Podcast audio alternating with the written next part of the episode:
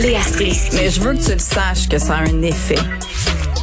Mathieu Cyr. Ouais, mais ça, c'est vos traditions, ça. La rencontre. Il y a de l'éducation à faire. Faut avouer que je suis pour la démarche. La rencontre Strisky-Cyr. Salut Léa. Salut! Bon, je spécifie à nos auditeurs que Mathieu euh, ne sera pas là aujourd'hui. Il est appelé euh, en d'autres terres.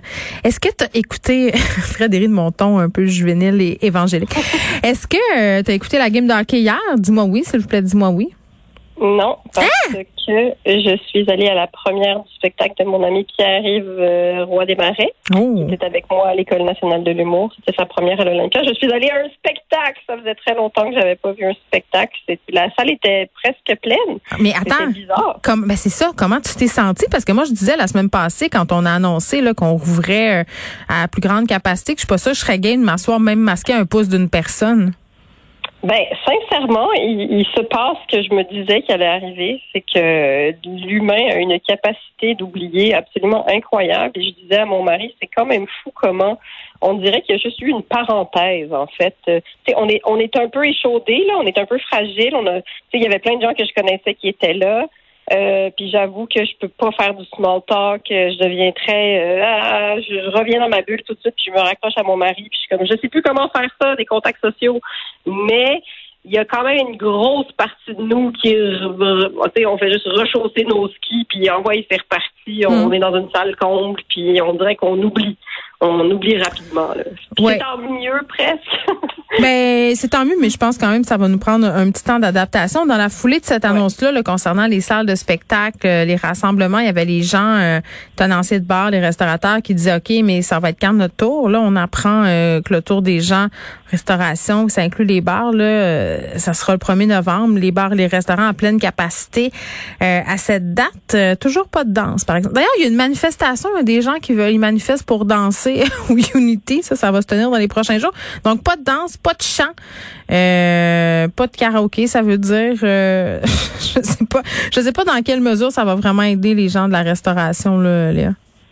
Ben, je pense que ça va aider de retrouver un sens du norme, de la normalité, puis aussi de, Mhm. de pouvoir euh, avoir des, tu sais, avoir des restaurants plus combles, puis des bars. Puis je sais que euh, pour ce qui est des, des bars où je me tiens, c'est-à-dire les bars où il y a des soirées d'humour, là, je sais que quand on a annoncé que le Centre Bell serait plein, mais que les soirées cabaret, c'est-à-dire ce que sont souvent les, les soirées d'humour, eux, ben les petits tenanciers de bars étaient encore limités à 50% de leur salle, ils étaient pas contents. Fait que là, j'imagine que tu sais, c'est quand même des mesures qui sont importantes pour euh, les propriétaires de bars et de restaurants qui en ont vraiment arraché. Cela dit, j'ai un peu peur qu'on l'échappe parce que Ah oui, pour vrai? Ben, parce que là, en plus, Ben- on va vendre de l'alcool plus tard, là.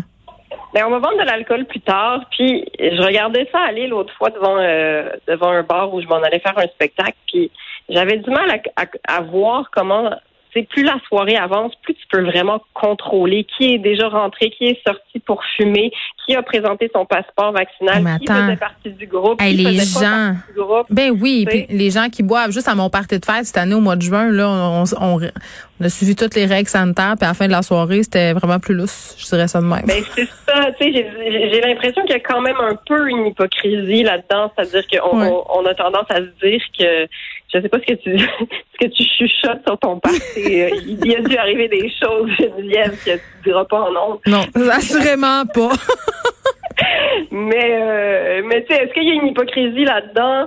Je, je pense qu'à un moment donné. C'est pas de l'hypocrisie, tu l'as dit tantôt quand tu as parlé du spectacle, l'être humain a une formidable capacité à oublier. Fait qu'imagine Ben, quand t'as bu cinq mômes de Ben, vin rouge, mettons. Je sais Non pas. mais non mais ce que je ce que je veux dire c'est qu'il y a une hypocrisie peut-être dans les règles qui restent. Ah ben oui, mais il faut qu'il y ait des Euh, règles, sinon ça serait C'est l'enfer.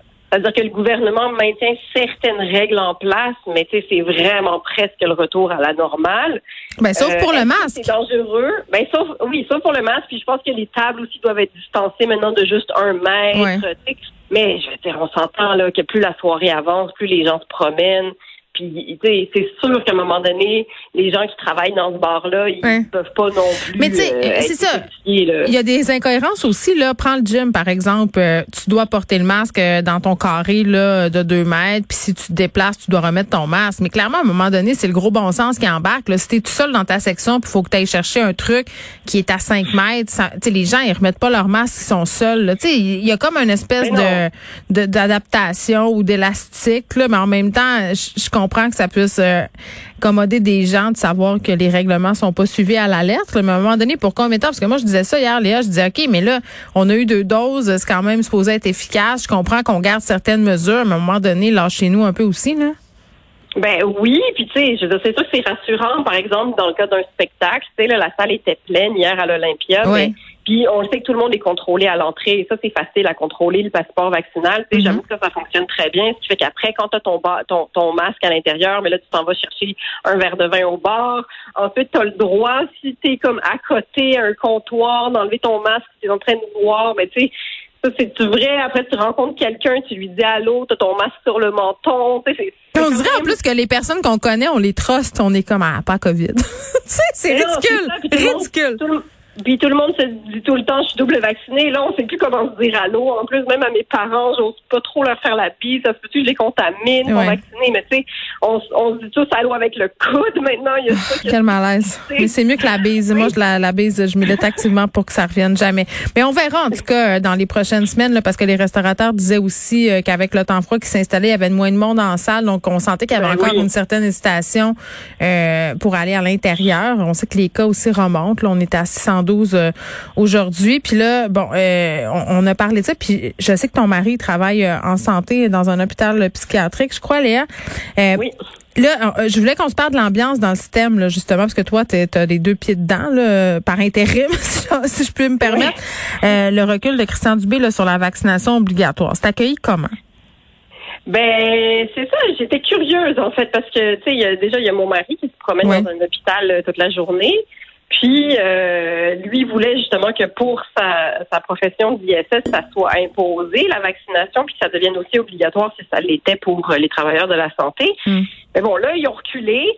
Euh, puis c'est aussi sur Twitter que j'ai posé la question, comment est l'ambiance, là, tu sais? euh, oui, c'est vrai. tu sais, est-ce que ça sait, disons, facilement qui dans une équipe est vacciné et n'est pas vacciné? Est-ce que ces gens-là se cachent?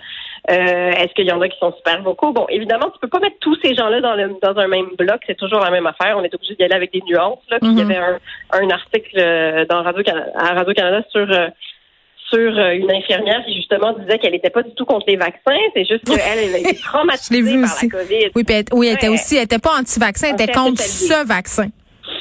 Oui, puis tu sais, elle travaille en CHSLD, puis je pense qu'ils l'ont eu vraiment, vraiment rough. Là. Euh, tous ceux qui ont été aux premières lignes euh, pendant les premières vagues, ça a été vraiment, vraiment difficile. Puis il y en a Mm. beaucoup qui sont traumatisés, puis maintenant, elle ne veut subir aucune pression, et ça, ça inclut la pression de se faire vacciner, tu sais.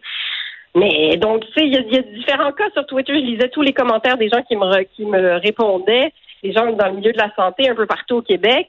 Puis, tu sais, il y a des médecins qui ont, il y, a des- il y a des cas de médecins qui, qui lâchent leur job, là. Puis, j'ai vraiment pas.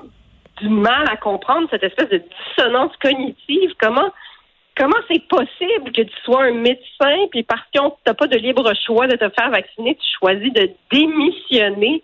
Je, je, je, je, je comprends pas. C'est quelque chose de tellement basique, il me semble, en santé, le vaccin. Même nous, on comprend c'est quoi un vaccin.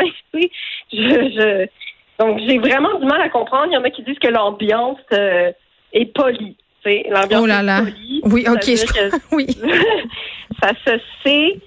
Euh, puis en même temps, il semble y avoir beaucoup de gens qui sont soulagés parce qu'ils voyaient les quarts de travail qu'ils allaient se rajouter s'ils perdaient des membres de leur équipe. Hmm. puis on le sait que c'est un peu pour ça que Dubé Ça- a reculé aussi. Bon, euh, ça fait changement de parler du district 31 euh, près du micro-ondes, là, qui est vacciné, qui est pas vacciné. Il doit quand Ouais, même avoir de l'attention.